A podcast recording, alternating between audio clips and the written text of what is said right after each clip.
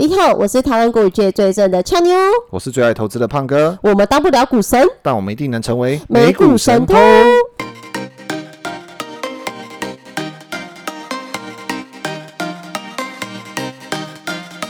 现在时间五月二十四号晚上六点四十六分。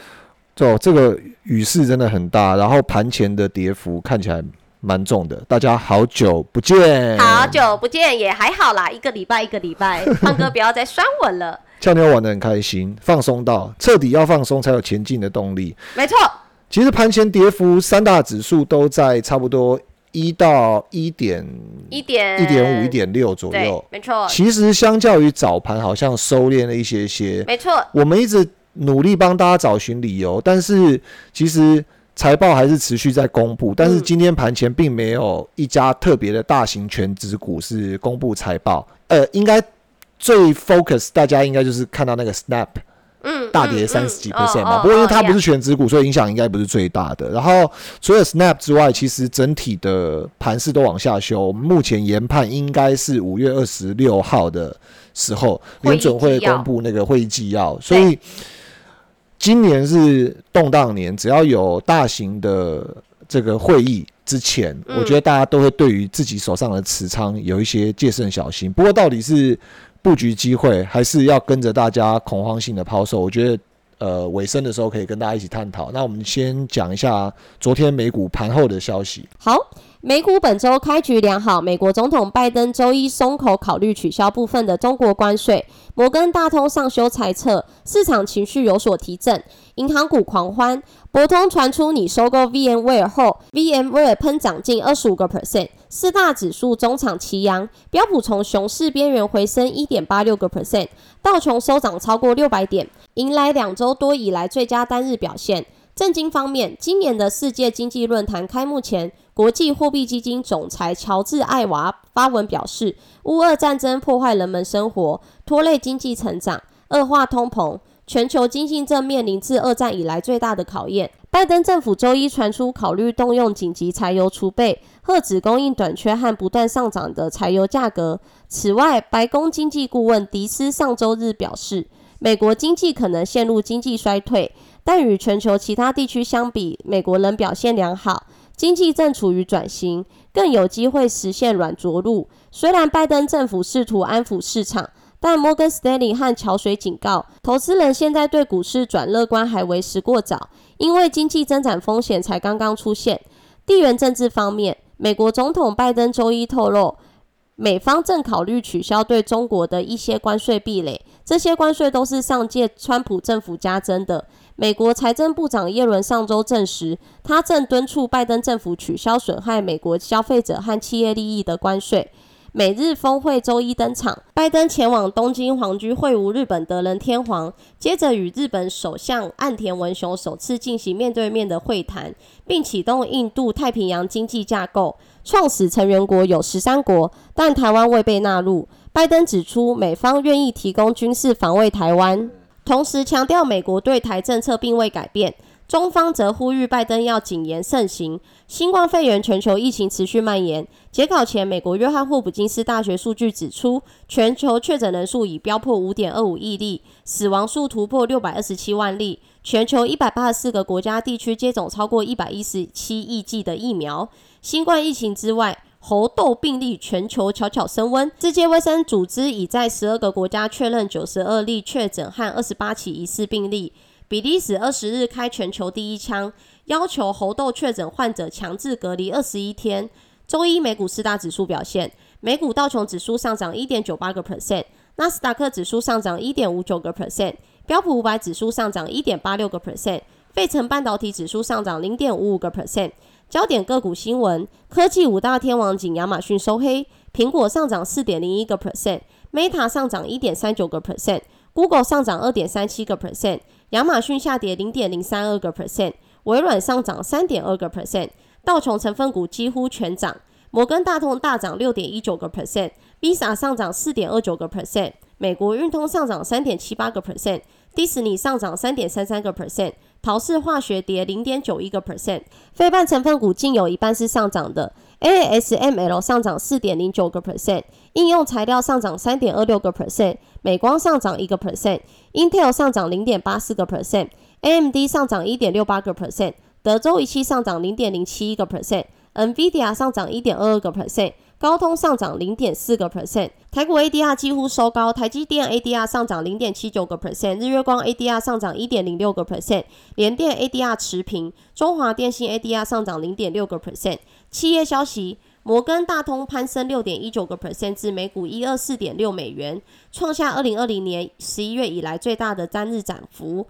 摩根大通周一调升全年净利息收入预期。确认今年可实现十七个 percent 有形资本股东权益报酬率。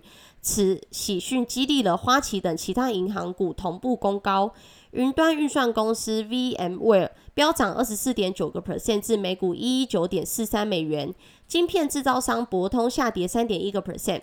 多家媒体报道，博通正谈判收购 VMware，估计金额可高达六百亿美元，最快可能在五月二十六日前公布。博通过去四年已并购软体公司 CA 科技以及赛门铁克的企业安全部门。若能再顺利求清 VMware，博通事业触角也将能从半导体领域延伸到软体服务项目，更加多元。受到供应链混乱与原物料成本上涨的挤压利润。中国电动车制造商小鹏公布第一季财报亏损高于市场预期，且第二季财测也不佳。小鹏 ADR 大跌五点五八个 percent，促使中国电动车周一熄火。未来下跌二点六八个 percent，理想汽车下跌二点二一个 percent，Tesla 上涨一点六六个 percent 至每股六七四点九美元。根据 Tesla 内部备忘录，上海厂电动车日产量将从周二起达到两千六百辆，较周一产量增加一倍以上。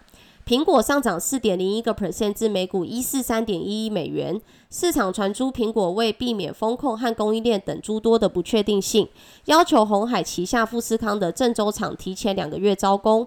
另外，《华尔街日报》指出，苹果正加速去中国化。计划在越南及印度建立新的供应链，成为未来的代工重心。滴滴 ADR 股价下跌四个 percent 至每股一点四四美元，逼近历史新低的一点三七美元。滴滴计划在六月二号或之后向美国证券交易委员会提交 Form 二十五表格，申请从纽约证券交易所下市，预计在提交后的十日左右生效。全球咖啡连锁店星巴克上涨零点零四一个 percent 至每股七十三点四二美元。继麦当劳及艾克森美孚后，星巴克宣布加入退出俄国市场的行列。星巴克在俄国有一百三十家分店，占总公司的营收不到一个 percent。经济数据：四月芝加哥费的全国活动指数报零点四七，前值零点三六。华尔街分析。拜登访日韩的谈话，特别是有关关税的评论，可能短暂提振市场的乐观情绪。尽管标普自二零二零年三月以来首破十年均线，且市场现金充足，但仅凭拜登谈话就想让美股远离熊市，这是不够的。摩根大通资产管理公司全球市场策略师表示，今年投资人同时面对好几个问题。诸如高通膨、中国风控、供应链和乌俄战争等这些问题，通常会个别成为某年焦点，但现在市场不得不同时应对，而这加剧了波动性。好的，感谢俏妞为我们带来精彩又丰富的美股盘后消息。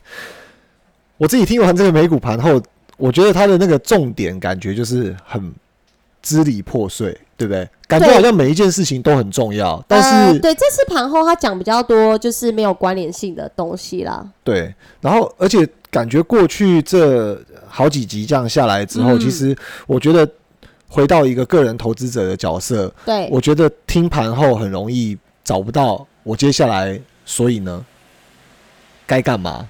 你会不会有这样感觉？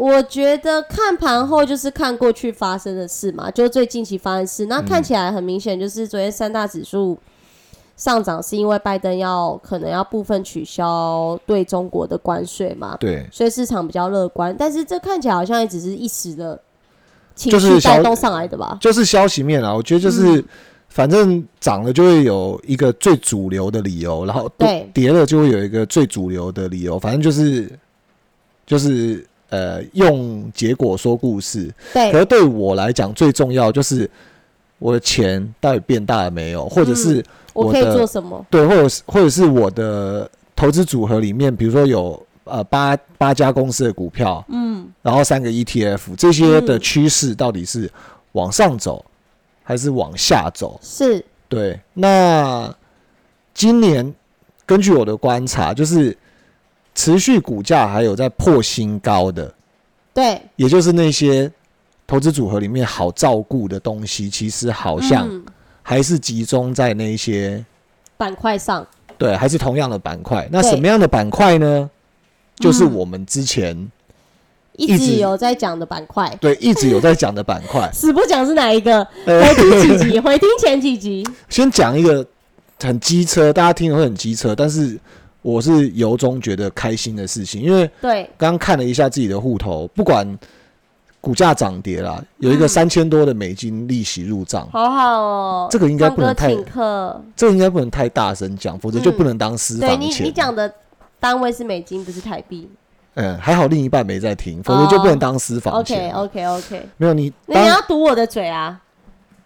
没有，我会缴我会缴信用卡，哦，好抱歉抱歉。没有，就是感觉是很好的。那这这个利息的来源是来自于我们之前介绍过的其中一家公司，哎呀，然后，我就回去看了一下那家公司的股票，它正处于一个今年最高点的位置，对。在昨天的收盘价，它是今年最高点的位置所以。胖哥想暗示你赚了股息，又赚了价差，其实真的没有，但我只是你嘴角在上扬。没有，真的没有。但是我只是想说，如果大家如果操作不是很好的时候，你如果赚钱，应该是很容易被讨厌。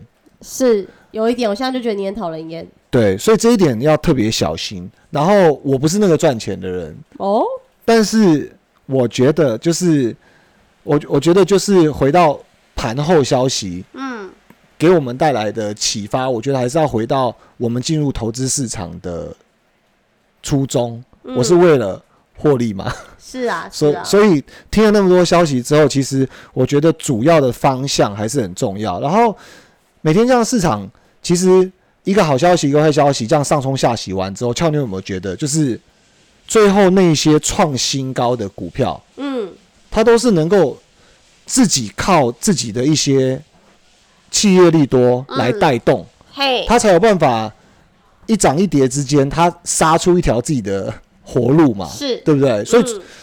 我觉得这个是呃，跟去年前年那个全世界大撒钞票最不一样的地方，但是也是最正常的一个嗯，股票投资环境。是。那如果假设有在听美股神偷节目的人，就会知道我们今年往哪里做，胜率会比比较高，嗯对，所以我觉得这一点是很重要，要帮大家抓出来，只能靠自己了啊，不能靠大盘这样上冲下洗。那靠美股神偷可以吗？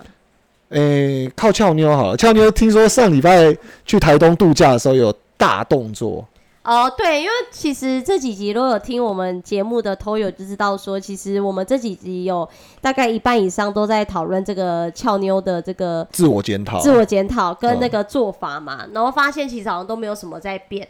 然后上礼拜这个台东之旅，在这个真的吓死我了在。这个海边的时候，就静静的思考了一下 胖哥跟我讲的这个观念跟数学 真的还。是假的啦？真的啦，因为你不要就那个话术数就那个欸数学方式，你教我怎么算的，不要被那个数字蒙骗嘛不。不是你，就是那你真的是在海边的时候想的吗？应该不是吧？呃，想了很多事，这其中一件事，这个可能不是太占 太太占我的脑容量，对，还是想着别的事。你真的很嘴、欸。对，然后反正我就做了一个比较大的动作，就是我就把一只其实我之前下蛮多的这个美股代号 IRBT，它是机器人，对，它是这机器人，我一直以为这个是未来的趋势，我就把它买下去了。殊不知越买我就一直摊，一直摊，一直摊，所以这个这个后来我是大概跌六成，我正是在上个礼拜砍掉，我大概跌了六成。对，砍掉之后呢，我就心里想，胖哥说过，砍掉后用剩下的钱创造 另一方面的利润，于是我就进了我们美股神偷，从上诶、上上个月吧，就是从两三个月前一直在讲的其中一档股票。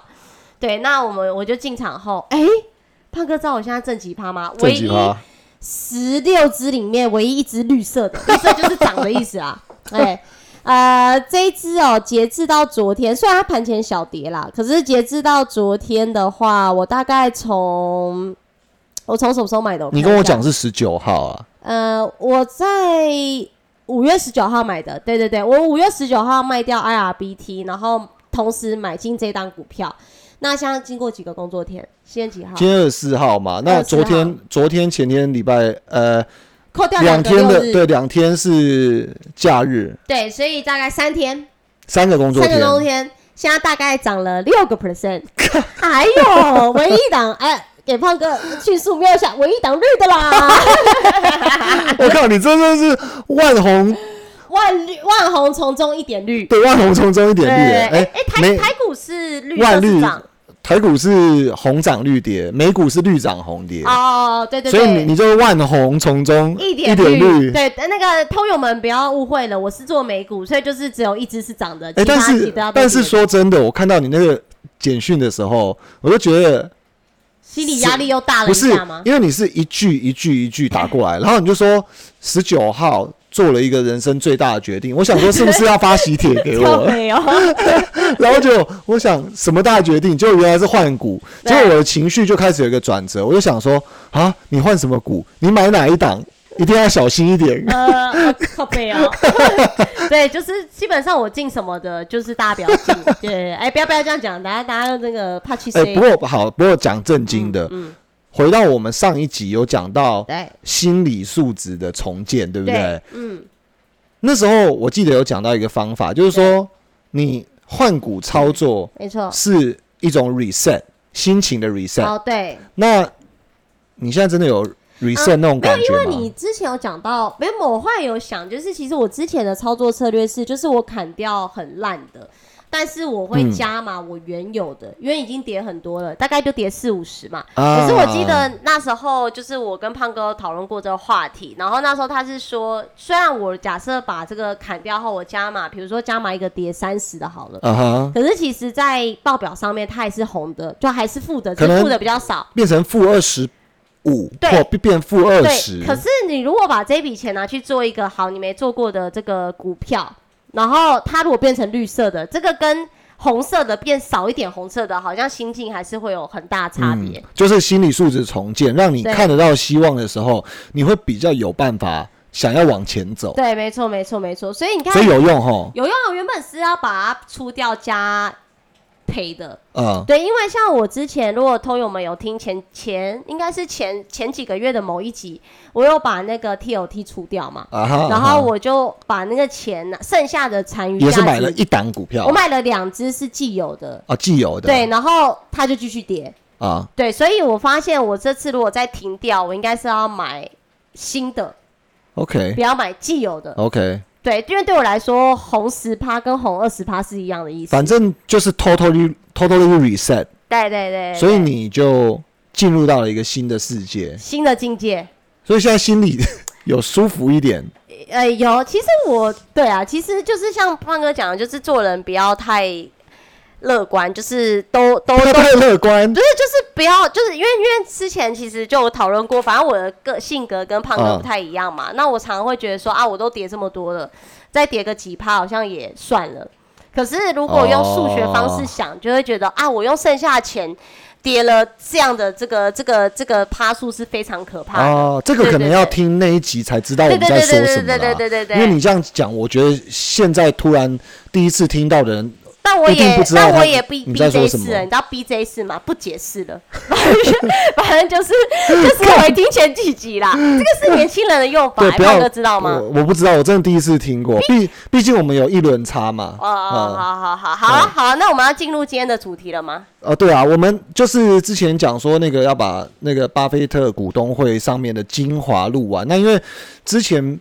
比较抱歉，因为一直遇到那个市场的上冲下洗，加上五月初的时候联准会提升利率之后，我觉得大家人心惶惶，股票下杀很快，所以我想大家也没有闲钱，没有闲工夫去听，就是巴菲特怎么做。那我觉得现在这个状况是这样啦，该亏的也都亏了啦，嗯，然后活下来的也活下来，所以死了也死了，哎，是啊，所以我们还是就是。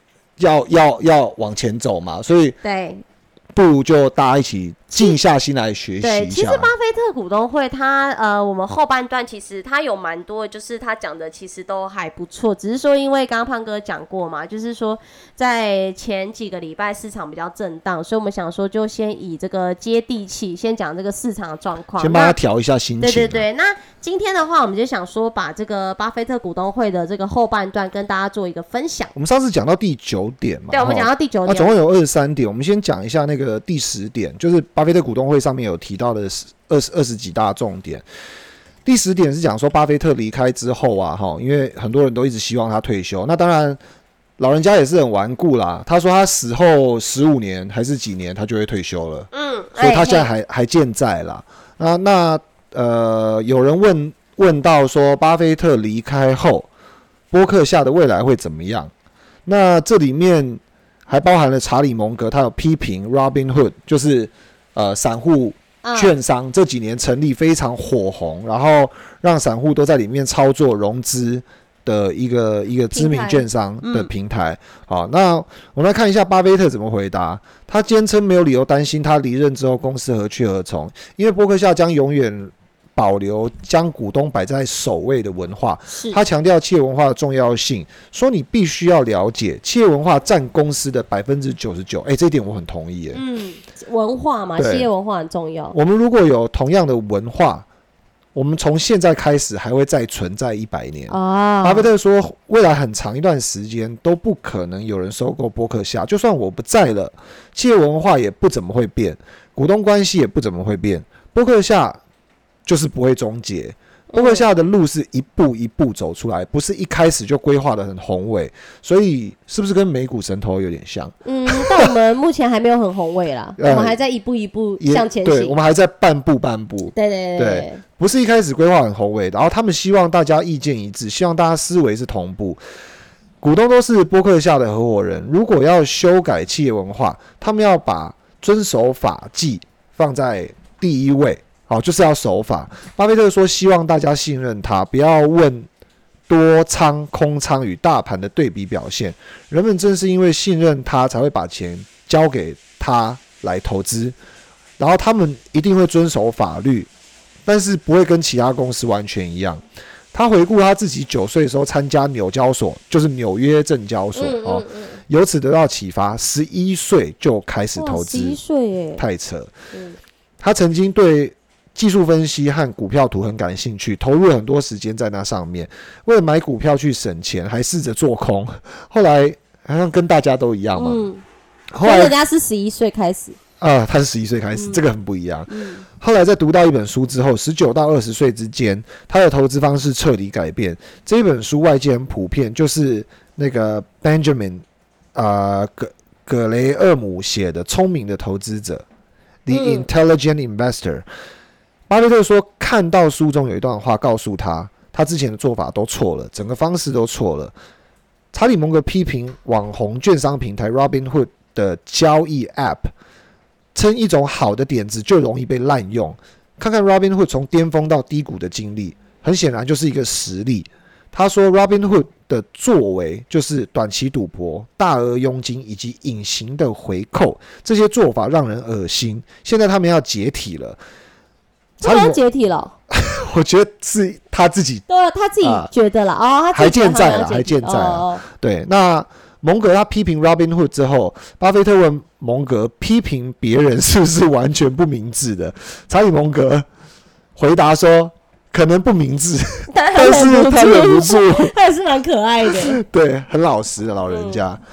好，哦那其实呃，我觉得很明显就是这个啦。他们在讲这个论点，就是主要就是因为有这个股股股东嘛，算股东嘛，就听着啦，问他说对伯克夏未来会怎样嘛，然后怕这个企业的这个呃中心的核心人物走之后，伯克夏会不会因此解体？我我觉得你讲到的很好，就是说这前后有感觉有三件事，但听起来是同一件。嗯，一个叫做他觉得企业文化，对然后第二个就是他要遵守法纪，第三个就是他去批评 Robinhood 抽大量的佣金啊、投机啊嗯等等之类的。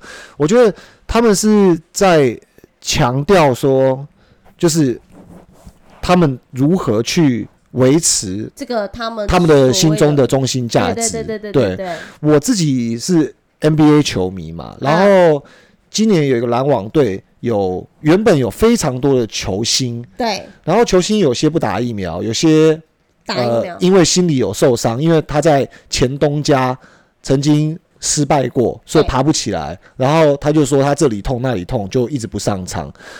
然后总而言之，这个被呃。美国所有的巨大博弈非常看好的，对，可以夺冠的一个球队，在第八强被四比零血洗淘汰，然后很多媒体就批评他们就是一盘散沙，然后呃没有把球队的这个互助合作给建立起来。那因为球团老板是蔡崇信嘛，啊，台湾的非常有名的富豪，那。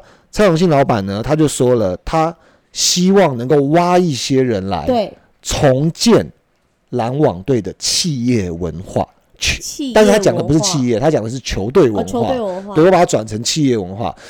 他觉得就是应该要有很多愿意拼，嗯，正面的，能够启发出一个好的影响力的。那回到博客下上面，就是我觉得。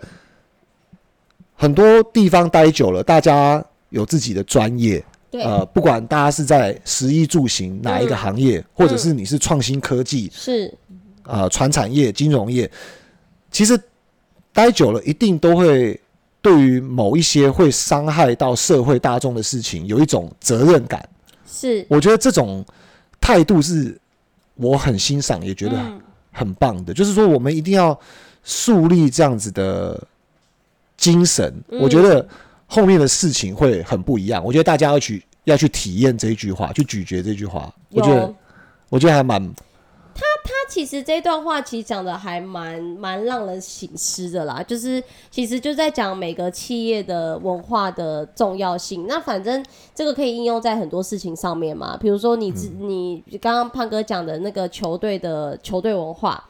然后会带动怎样带动整个整个人心往前走，或者是你以后组织家庭，因为你刚度完蜜月，然后生了小孩之后，你应该会建立一个好的家庭不要再污蔑我了，不要害我交不到男朋友。俏妞单身，麻烦单身，麻烦留言，对，拜托。留电话，留 IG，留脸书，嗯，俏妞可以带给你开心，他会传。那个 Messenger 跟你就是约时间。Yes，俏妞 对这个，我俏妞绝对不是外貌协会的。不过当做一个举例就好，就是感觉很多爸爸妈妈的听众朋友们一定也会在家里树立他们自己的家庭文化嘛。那有些比较严格，有些比较温馨，也比较自由、比较开放、比较美式。对，不能说什么东西是好还是坏，但是就是我觉得一个。文化是非常重要，这个我我同意啊，我觉得同意。嗯，好，那他下一点第十一点，他就是也有这个股东啊问说，公司的 CEO 的政治倾向与股东利益会如何平衡？这个是别人问的问题，对，都别人问的。那他这个我们现在就一问一答嘛，那这个是问题，然后这个他们这个巴菲特就答说，在被问及。问及，不好意思哦，台湾国语。在问在被问及公司 CEO 的政治倾向与股东利益如何平衡时，巴菲特和芒格均表示不会说伤害公司形象的话。巴菲特说：“我说了什么，做了什么都不应该凌驾在波克夏的公司之上，否则我该离职。如果我觉得我的公民权比我的言论对波克夏及其他员工的影响还重要，我就该辞职了。”其实他这个回答的非常简短啦，意思就是说他就是不会说伤害公司形象的话。反正反正就是呃不不倾斜啦，说是这么说，对不对？就不知道实际遇到这个交叉路口的时候，嗯，是如何去做抉择？对啊，不过这一点这一点是非常非常难回答的问题。是啦，所以他其实也没有说的很明白嘛。对啊，对啊，那。下一个的话，就是也有股民问到说，抵御通膨的上策是投资自己的技能，这个是问句吗？看起来好像蛮笃定。对，没有，我觉得应该是说，因为没有听上一集讲到，呃，前面九个问答的人会不知道，因为其实有，呃，前面有其中一题，其中一位股东问到了说，就是如何去对抗通胀的环境。然后因为巴菲特有先回答说，就是你要提投资投资自己嘛，对，把自己培养成一个最能够创造利润的人嘛，对。啊，我想到了这一题的话，我们当初有插入去讲。这个我们有讲，因为就是没人知道十二十年后的通货膨胀会长怎样啊，所以就是要嗯投资自己的技能。这个其实，在巴菲特股东会的第一集，我们有先把这这一题插进来讲啦，因为我们当时觉得，因为通膨的问题很严重嘛，所以其实我们那时候在这个华这个股东会的这个全文的时候，有特别看到这一题，所以我们就先纳入讲了。所以这个其实讲过了啦。对，对，反正就是 巴菲特说，其实我觉得我如果是那个股东，我是想听到说，就是怎么做，对，要怎么做，或者是你直接膨胀的时候或者是你直接跟我讲说，你下一档到底要买什么公司，对，然后我在你之前，我就先把我的部位打进去，没错，你再用你巨大的部位来把我炒高，没错。结果他回答了，你就是投资自己的技能就对了。所以很典型啊，就是我给你钓竿，就不要给你鱼对，啊。那如果你想要鱼，很简单，你就投资哦，你就投资博客下吧不然你就自己嗯练好功夫，自己去钓吧对。啊，要不要不要？我觉得这这很呃很资本主义，很很资本主义国家的做法啊。我觉得嗯，没有什么对错啊，他就是这个市场上的成功者。嗯，那我们可以把永恒放在他们的目前的公对，司上对。其实听他讲就觉得真的蛮有道理的，但是如果听一个 nobody 讲，就觉得啊你在讲废话，感觉讲废话。对啊，对，啊，因为他是成功者嘛。是对啊是是，对。OK，好，那下一个的话也有一个问题问到说，这个他请他谈一下这个投资动视暴雪动视暴雪的那个问题。那巴菲特想纠正这个媒体错误的报道，因为投资动视暴雪的股份完全是他几个月前个人的决定。他表示，目前波克夏对动视暴雪的持仓约为后者流通股的九点五个 percent，其中有很大一部分是他个人看到微软收购的消息后做主投资的哦。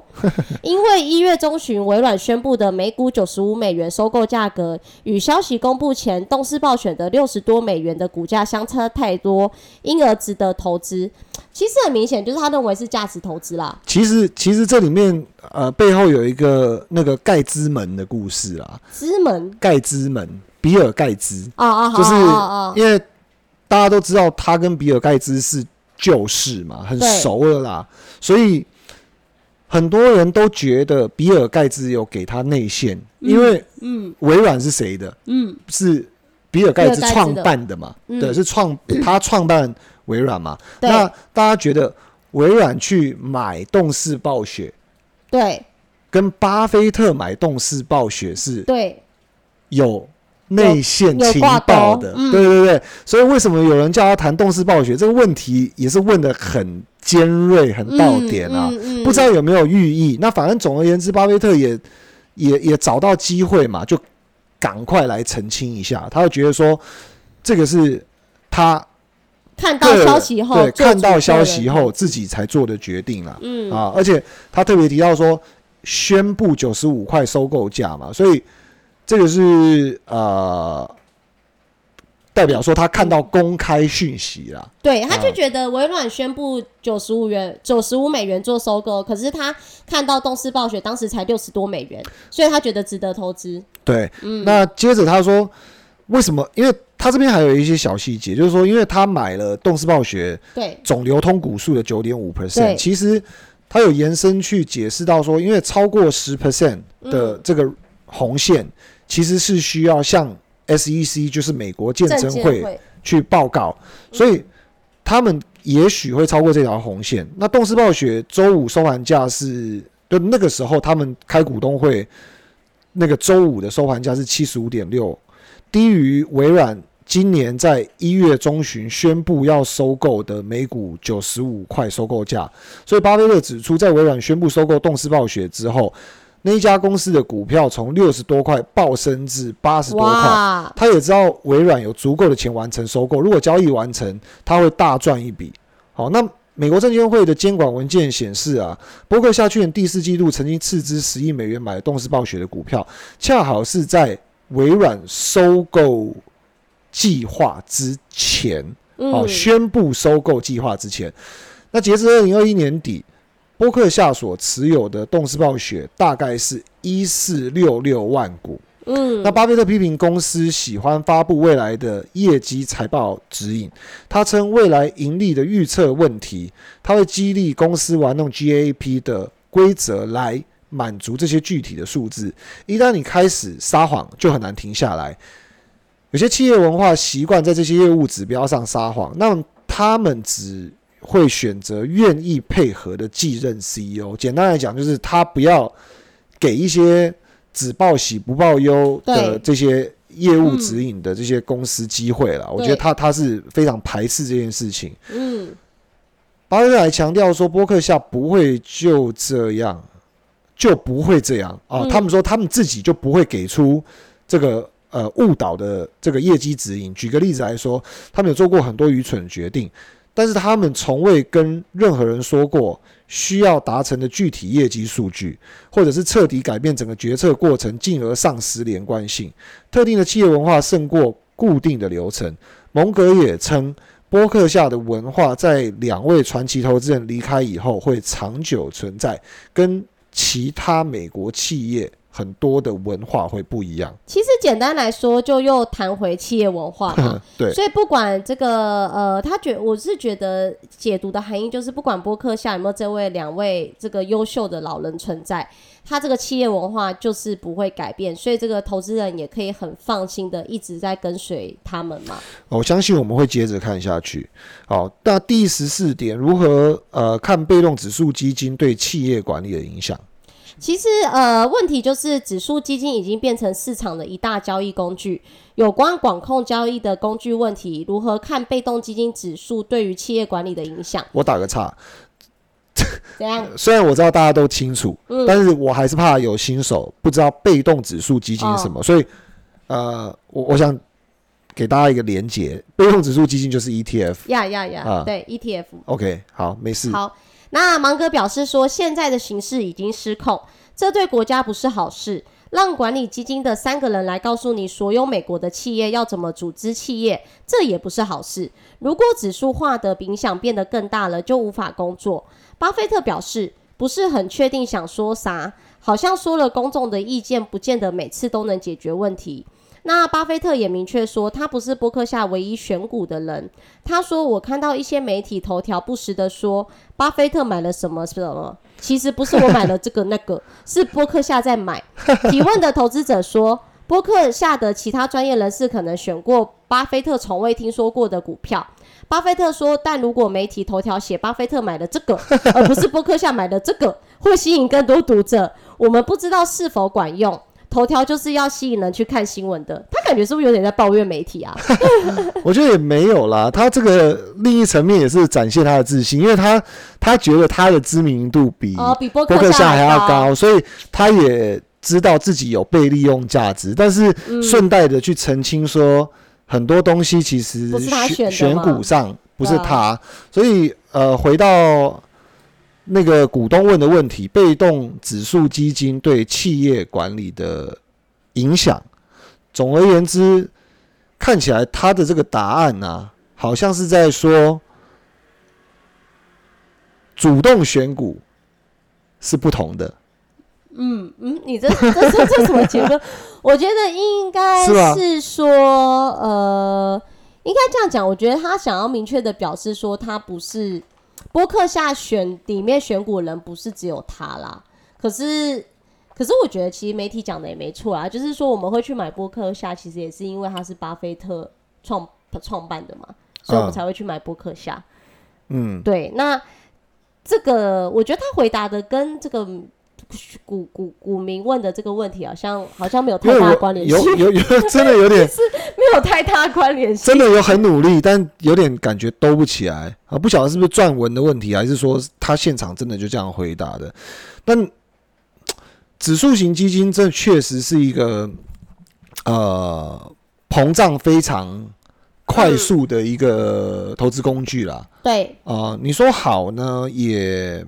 也也也不错啦，呃，反正它就连接产业或连接大盘嘛。那只是说，呃，我不晓得他是变相想指说，这些东西如果假设主导市场或主导企业的话，其实是不 OK 的。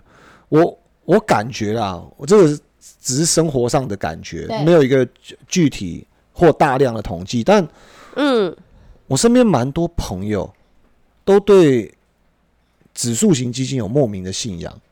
比如说，我常会听到这样子，那我觉得我投 VOO 啊，我投 SPY，我投 QQQ 啊，对，所以我还好啦，我不怕。哦，好像有没有有对不对？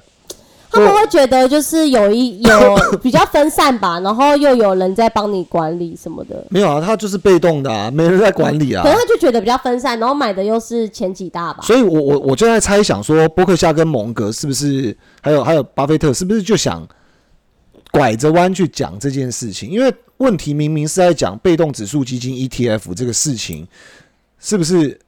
对企业管理会有造成影响，可是他的答案却是说，啊，他们选股啊怎样，叭叭叭，然后怎么组织企业，然后总而言之，他说，比如说像芒蒙格有提到说，管理基金不可能让三个人来告诉所有的美国企业说啊怎么去组织啊什么之类的，嗯，对不对？你三个人哪懂十一住行各行各业的事情？嗯，所以他们没有办法管理，他们没办法经营那么多公司，嗯，所以这个。不是他们能做的事情。那反过来，巴菲特在选股端去讲到说，他们很多人在选股，嗯，所以被动基金是不是真的像大家的既定印象来讲那么安全？我觉得大家也可以欢迎留言跟我们探讨哦。但我刚刚讲那段话，你有没有觉得毛毛的？我每次听到那个，我都觉得毛毛的。有，就是真的嘛，我连我也都听过说，哦，我买的是什么啊？不用担心啦，应该还好啦。之后就就回来了。反正最近股市跌好多，但是大部分都会这样聊嘛。最近股市跌好多啊，好烦哦，怨怨怨念。他说没关系啊，我投的是 QQQ 啊，我投的是 VOO 啊，我还好，我不怕。我觉得应该有个心态，就是他们认为，假设以 SPY、QQQ 这种假设跌两成好了，那。大家的投资部位也不会好到哪去吧？我觉得应该是比较心理啦，因为当然他也知道赔，但是他会觉得说，哦，我这个赔的算还好了，可能其他人赔的更多，而且我都已经投资这么大全职股了。对对啊，那那那我都赔这样了，应该没有人会是赚钱的吧？我觉得应该也会有这些。所以我觉得，呃，置入性行销还有锚定效应，是我们前几集在讲讲那个打破投资迷思那一集所提到的时候一个。很关键的因素，你看这个事情，其实，呃，它也给我们创造一些动力。因为如果没有这样子锚定我们，给我们植入性行销，我们也不会去投 ETF，是，也不会觉得 ETF 是个好东西，能够帮我们带来回报。但反向来说，当我入戏太深的时候，嗯，明明别人的投组亏二十趴，我也亏二十趴，对，但别人已经在想如何去应对。如何去抑制风险的时候，嗯，但我因为我被 置入置入的太深了，所以我的心里反反射出来那个声音是：哎呀，还好啦，它会涨回来啦，嗯，对啊，它就是多头，美国就是牛市，多头不死，所以 OK 啦。虽然可能真的 OK 啦，可能需要一个世纪或半个世纪，嗯，它才会。不 OK，或或或都不会有这一天的到来，我我是这么希望的。但是只是觉得每一次听到这句话，都觉得是不是这个自入性行销让大家的风险意识都都变弱了，变弱了。对，所以我觉得蛮想听到投资朋友的 feedback，给我们一些。想法就是你是不是也听过，还是你就是里面的其中一个人？对，或者是如果今天这句话不是你自己说出来，是我告诉你的，嗯，你会不会觉得？旁作为一个旁观者，看到比如说我有一千万，突然变成七百五十万，然后我就说啊，没关系啊，七百五十万 OK 的。我投那个还好啦，还好啦，我是大盘啦。好，听起来其实蛮蛮可怕，大家就被这个迷失去困住了。好，对啊，我们来看下一个问题。好，下一个问题的话就是巴菲特谈到波克夏能源公司的股权结构。巴菲特谈到波克夏能源公司的股权结构时说，美国不同地方政府的监管机构希望私营公用事业公司。是通过大量借债来运营，而不能持有股权太多，否则担心对消费者收费过高。如果未来波克夏会持有一百趴的能源子公司的股权，也还是会遵守政府对公用事业公司的监管规定。巴菲特一直对波克夏能源公司 （BHE） 赞誉有加，称该公司和铁路公司 BNSF 是波克夏庞大非保险业务中的两只领头羊。BHE 的股票不公开交易，九十一趴的股份由波克夏持有。巴菲特好友去年九月去世的沃尔特斯科特曾持有 BHE 八趴的股份。他的遗产委员会可能会抛售更多股票套现或换成波克夏的股票。现任波克夏副董事长也是未来 CEO 的第一接班人选阿贝尔也持有 BHE 一趴的股份，价值约五亿美元。他也可能将 BHE 的股票换成伯克夏的股票。BHE 公司表示，目前其五百二十万美国客户支付的电费低于平均水平。哇，我觉得这个也是一个非常屌。的交易，嗯，因为他的公司掌握了五百二十万美国的客户的电费，嗯，电费支出啦。哦，对啊，你可以说它是社会贡献啦，但是这个也也是波克夏公司的一个一大护城河啦。他说是他们这个波克夏这个非保险业务的两只领头羊。对啊，这没没办法，我们这个很难，散户投资者很难学习，我们就跳过这个吧。好，那下一个的话就是巴菲特谈浮存金。嗯，什么是浮存金？我还真的不知道哎。关于浮存金的问题，巴菲特说：“我们的浮存金非常适当，我们的判断目前还是可以的，比其他公司做得好。我们最喜欢浮存金。所以浮存金到底什么？我刚刚上网查了一下，浮存金真的是一个嗯没有理解过的名词。它呃这个。呃，网络上称说，巴菲特投资上很难效法的一个模式，就是大量浮存金。浮存金是他投资的一个优势，可以来放大他的投资绩效。那巴菲特主要是因为下面有两间保险公司，一个是政府雇员保险公司改口，跟通用再保险公司，这些保险业务给波克夏目前带来一千三百八十亿美元的保险浮存金。哦，那保险公司是以收受保费来做出承诺，承诺保险事故发生后会支付理赔金的经营模式，所以会产生先收款后赔款。哦，所以。这会这个模式会让保险公司持有大量现金流，而这些现金流只要符合法规情况下是可以做资产配置的。所以保险浮存金有两个特点，第一个是杠杆效应，第二个是不用支付利息。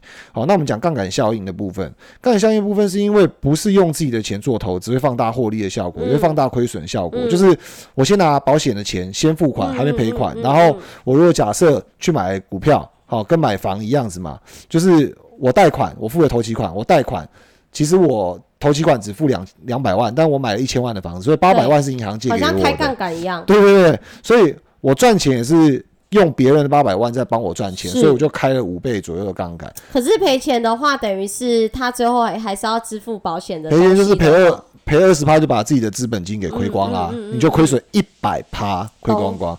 好，所以这个是呃老行家。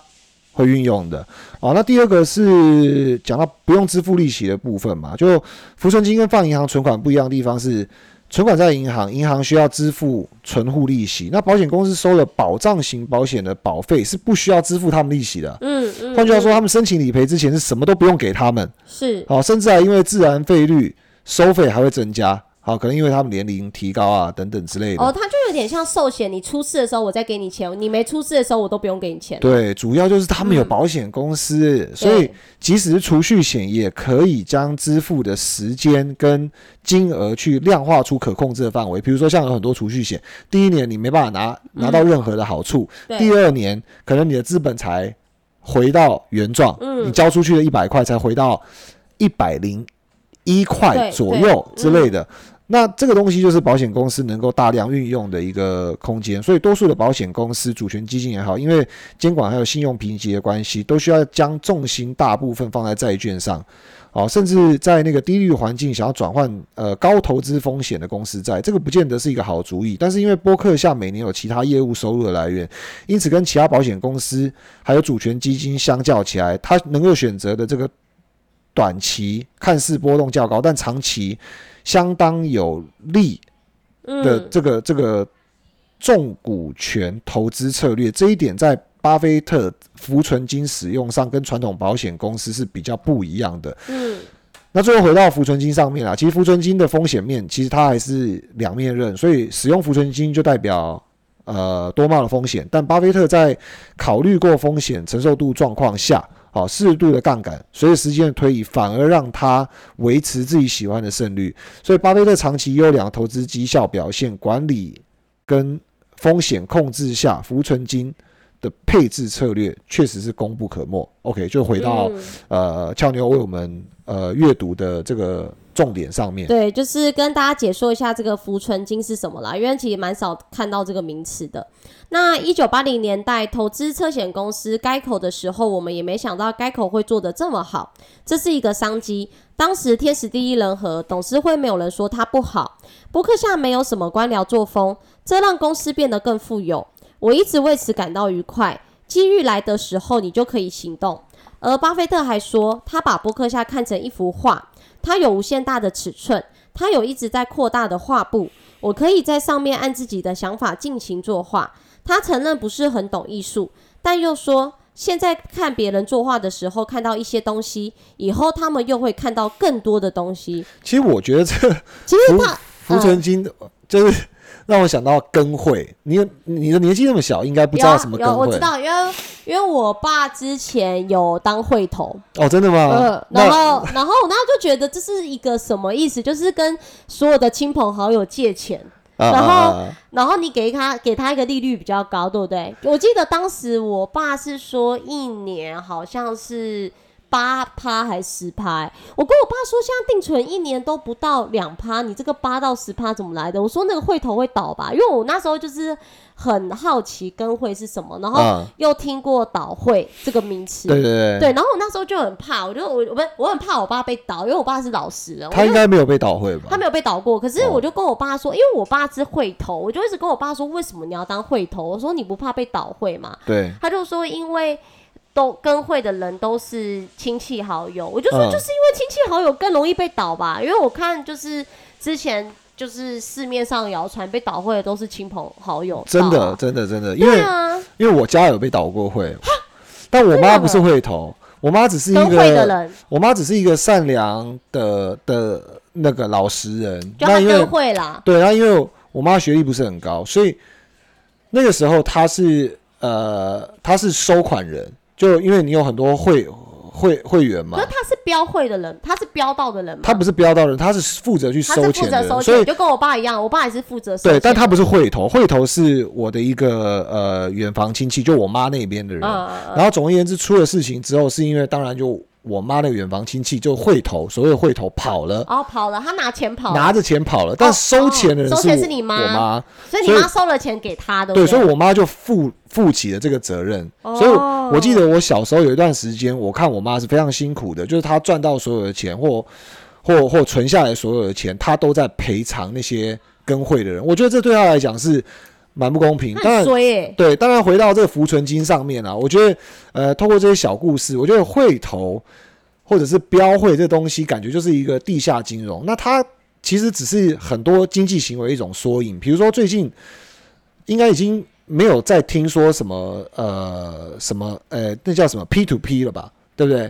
因为大家都知道之前那个中国大陆那个 P to P 好像三年前搞得很严重，它是也跟保险的。架构有点像，就是说，嗯，我透过互联网的方式，我可以找寻好的借款对象。当然是不是真的好，不知道。它是有一个中介平台去帮我们鉴定的，所以等于说我有资金，我可以出资，我去找一个三趴、五趴、十趴的对象，嗯，他就把我的钱给借走了，嗯啊。那对于借钱人那一方，他也可以用他自己的信用平等去网络上借到钱，嗯，所以。就是所谓的 P to P，P people to people，对，就是说，俏妞跟我素未平生，但是你在网络上的信用良好，你富有，你你把一百万出借了给我，对，可我就倒了，我其实拿了钱之后我就没有还给你了，那风险在我身上，当然在你身上啊，因为平台不负责任嘛，那这个跟跟会还有所谓浮存金的运用。或者是买房贷，其实都是有一点换汤不换药的逻辑。反正就是让你拿到一笔你其实现在没有办法支配的金额。那你运用的好，就像巴菲特一样，这个没有人会去 judge judge 去批评什么。但是如果你运用不好，那你就是死得更快啊！最后，呃，你你跑路不打紧，其实还会有很多人连带受害。是，对不对？是。是，因为你跑了之后，可能是平台被骂，可能是我妈被骂，可能是 很很多人对，善良的人被骂，所以我觉得每一个杠杆、每一个融资之前，为自己身边的人多想一想，嗯，嗯，就是我我自己是不是真的如同我想的这么的成功，或者是如果假设出了什么万一，嗯那我是不是真的能够一肩扛起，把所有东西都揽下来？对啊，其实嗯胖哥举这个例子还蛮生活化的，就是其实我们连我都有遇过，就是因为老一辈人其实就是都会有这种跟会的东西啦。对。对啊，那哎、其实录到现在是不是时间差不多了？时间差不多了，所以我我们节哀福存金这边好了，然后呃盘前留一点时间给大家呃听一下美股神偷节目，然后醒思一下自己的交易跟投资的观点，然后嗯也欢迎你给我们留下五星好评，并且分享你的意见。哦，不管是你家里有没有跟会，或者是你好奇巴菲特怎么去拿到浮存金，怎么去建立这个保险公司，或者是你现在就想到这个好的现金流的创业的 idea，好的 idea，对 欢迎跟我们分享一下。跟我分享一下。对，好，好，那我是俏妞，我是胖哥，我我们们下下集集见。见。投资一定有风险，股票投资有赚有赔，申购前应详阅公开说明书。本节目与所推荐分析之个别有价证券无不当之财务利益关系。本节目资料仅供参考，投资人应独立判断、审慎评估并自负投资风险。那其实那个股东大会前后面还有大概四到五点啦，我们就下次再跟大家一起做讨论讨论。好的，希望你喜欢我们的节目，祝大家操作愉快，拜拜 Yeah，拜拜。